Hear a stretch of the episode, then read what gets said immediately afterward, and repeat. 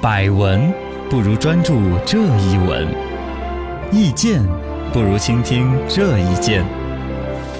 一闻一见，看见新闻的深度。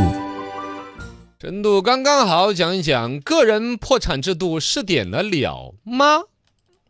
最近，江湖有传言，嗯，全国首例具备个人破产实质功能和相当程序的个人债务集中清理案件顺利办结，实情在浙江温州。噔噔，这是温州的一位蔡先生，嗯呃，月入四千，就工资呢就是普通工薪阶层了，是的老婆也是四千，家里边就这八千来块钱呢，嗯偏偏家里边有人得了病，虽然你说有社保有怎么怎么样，总体那个资金是入不敷出的，对，儿子那还在读大学，两口子呢因为生意上面有个二百一十四万的一个债务二百一十四万啊，我那天还到何年何月去了呢？嗯最终法院判下来的是，他可以几乎不用还二百一十四万，只需要还这个里边的百分之一点五，也就是算下来就是两一两万块钱还了就行了。对，然后还三万二。三万二还了三万二之后，剩下的就还有二百多万呢，嗯就大头当头的大头呢。如果接下来的六年家里边的收入超过了十二万，超过部分的百分之五十都拿来还债，啊，也就我这么嗯一大家子，一年再怎么有十二万，我自己得养活着自己。嗯但如果再超出了，按说就是可以存的钱的，不存，该拿去还债的继续对还人家。啊，这就当然，这六年也不能有高消费，各种嗯比如说不能坐飞机啊，总体的跟生老活赖那种差呃不各多。各种的这种要求嘛。嗯，最关键呢是债权人也同意这个方案，哦，就是他被欠欠人家的二百多万嘛，另对一边也说行吧，我看这样子也变不出来什么钱了。是的，从人道主义，从各种考虑，说我同意这方案，六年之内他十二万家里边自己花，超嗯出十二万的一半都给我们，能还多少还多少，是呃，总比那个账一直待在那儿好。这就有人把它解读为是个人破产的一个试点。第一招开门见山，个人破产制度有重要意义。呃，首先来说，其实我们现在是没有个人破产制度的，嗯在国外是有的。呃，个人破产制度的出现呢，甚至是早于了企业破产的制度。嗯哦，在国外，就本身公司还没有发明之前，就你一个人就一看这家人，我这一辈子都还不了这个钱呢。嗯，你不可能让我这一辈子都不生活呀！是啊，而且如果说真的把一个扔到破产到那种地步，那就破罐破摔了。嗯第一，我要么不还钱，要么有可能被逼急了，我就会走上犯罪的道路，啊也有可能我就会走其他极端的方式啊。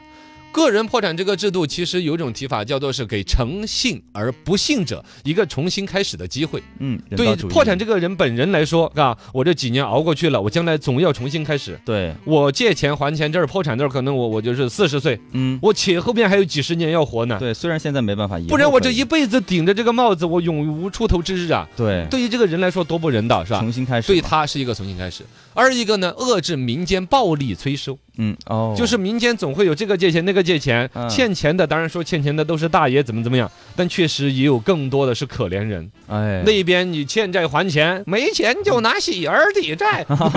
这都是万恶的旧社会嘛。对对对，但你你现在来说，拿你的牛钱了，把嗯你的生活各种你都在他的那个泼油漆啊什么的啊骚扰啊，对，那个其实就是有那种所谓的高利贷那种嘛，对有涉嫌黑社会的那种嘛，对这就叫暴力催收，它就有一个逻辑，欠债还钱。那叫父债子偿，你一辈子你都欠我的，嗯有一大捆儿的利，我还给你算着，这一辈子这个人就交代了，是吧？对所以说这种事情可以有效的遏制，实在不行我破产了，哦你你你几年之后你不能再找我还钱，法律上你令不到我，是吧对。然后还有一个很重要的意义在于说呢，让那些不负责任的放贷人，哦就是刚才说的高利贷那种。嗯包括一些之前的裸贷、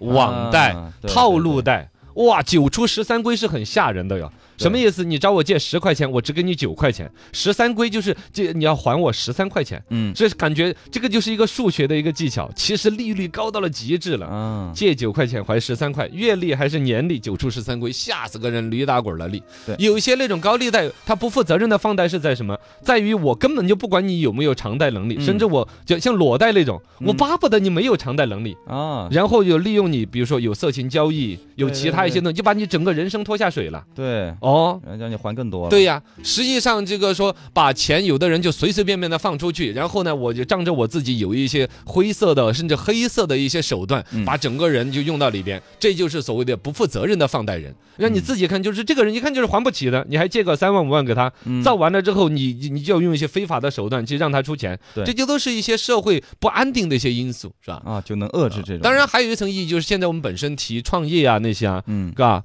对于创业者也是一个保障。确实，创业的人普遍都是打工的人，好不容易二十年、十多二存十点年钱啊，嗯然后搞个创生个意，哦，突然发现当老板原来不容易，是，房租费那么吓人，通通通最通后通。欠那么多债，啊，这个东西要度过一个艰难的破产期之后，能够有重新来的一个机会。对嗯于这个创业者，呃，整个全社会提倡创业这种气氛，对，呃也是一个保障。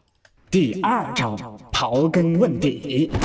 个人破产制度也充满了争议，那是肯定的，你嗯毕竟那个钱没有还呐、那东西对欠就是被欠那方其实也吃了老大的亏了。呃，有好也有不好，啊现阶段我国的这个财产登记制度本身就不健全，嗯就是所谓的我已经破产了，我没钱可还了，我是一个什么不幸的什么这个者，叫做是什么诚实的不幸者。嗯，对但是我怎么确定你诚实？这个就需要银行、政府、社会的很多登记体系要明确他手底下还有没有钱呢、嗯以前有那种经典的老赖，就是比如说把自己的房子啊、车子啊过给自己的儿女，啊，对然后我破产了，我不我就无没所钱谓还了了。包括他钱有几种方式，财富有几种方式存在，买成保险就不算成是财富的，你知道吗？啊，这个不知道，哦，原来包括贪官，嗯包括了一些老赖都有这套打法，一些保险公司也推适时的推出一些产品，理财类保险产品。哦 因为在法院判罚的时候，我身上的保险理解狭义上的至少认认为是对于我的，比如说人身保障、嗯将来的医疗保障，是对放在我个人的基本需求上的一些财富，你是不能给我剥夺走的。 嗯但是呢，我就有那种买五十万一年的理财类保险产 品，它既让我养老，又还有五十万的钱放在那儿哦，将来还有收益，那不就是存了五十万块钱吗？对呀啊，但变是成它的 保险法律定性是一款保保险， 那个法院判下来的时候，这个保险就不会拿来去被执行，嗯拿来还人家的借款，老赖就这么诞生了，会玩儿哈，就会玩的很，转移给子女了也是一样的。嗯也是，父债子偿这个逻辑是古代的，嗯，现代社法律会是没有的，法律层面是没有，当然你黑社会 啊，那高利贷呀、那肯定那就也要去弄，是吧？就就这些逻辑，就是说，如果你个人破产制度一旦建立起来，必然有人会利用这个。嗯，我把钱呢、好处全转给了我自己信任的亲戚朋友，对，然后呢买张的保险了，最后我破产我了，破产 了，我借你只还几那么十点儿几百万行就了不还了。嗯，这个东西儿就很吓人的，包括这个，你就说借私人的话，这私人一辈子我都不会认你那，我肯定要找你儿子闹的。啊但是其他可能就会钻法律空子的，比如说银行的贷款，对，这个是公家的钱，然后呢这一边是私人的，这里边就你稍微管理不慎，就可能大量的私人找公家借的，比如说找银行贷的款，嗯，以个人破产的形式而变成一个死账，直接给去掉。哎，这个管理的漏洞如果不管管好，那是很大的问题的。还有一种逆向选择的风险，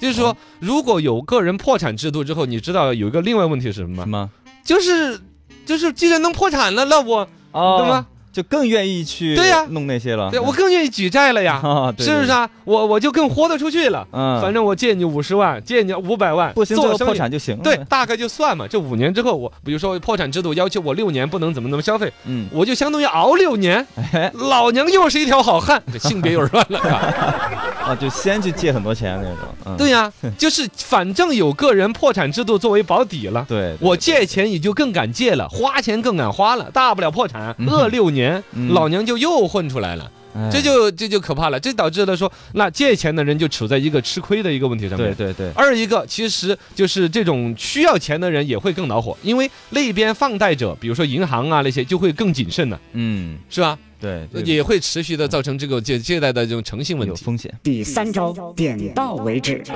推行个人破产制度需要多管齐下，你说的对，本节目到此结 束，需要多管那闲肯下定的，也首先一个问题，现在是没有个人破产制度的嘛，没有在我没们有国内是吧？嗯个人破产呢是没有法律依据的。所谓这一次新闻里边的温全州国首那例个个人破产啊，温州这个呢也不是严格意义上的个人破产，因为没有这个制度，它只是一种探索。它呢，它的描述正确严格的说法是具备个人破产实质功能和相当程序的个人债务集中清理的一个案件，注意到没有？嗯它没有定义成破产，是实质功能是跟那个个人破产有点像，程序也跟那个有点像啊，但是是一种案件清理，是对于这个案件、这个债务行为整体清理一下，而且是控诉双方那一边的欠钱的、被欠钱的双方大家达成了一致，是一种变通性的一个探索。但具体要立这个制度，我觉得要立足于国情，是一个系统性的工程，有好多制度要研究。就说一点，就先前说个人破产制度保护的，说是诚信的不幸者，对，就这一句话，你给我解释谁是诚信的不信者。这不好说。怎么界定？谁说了算？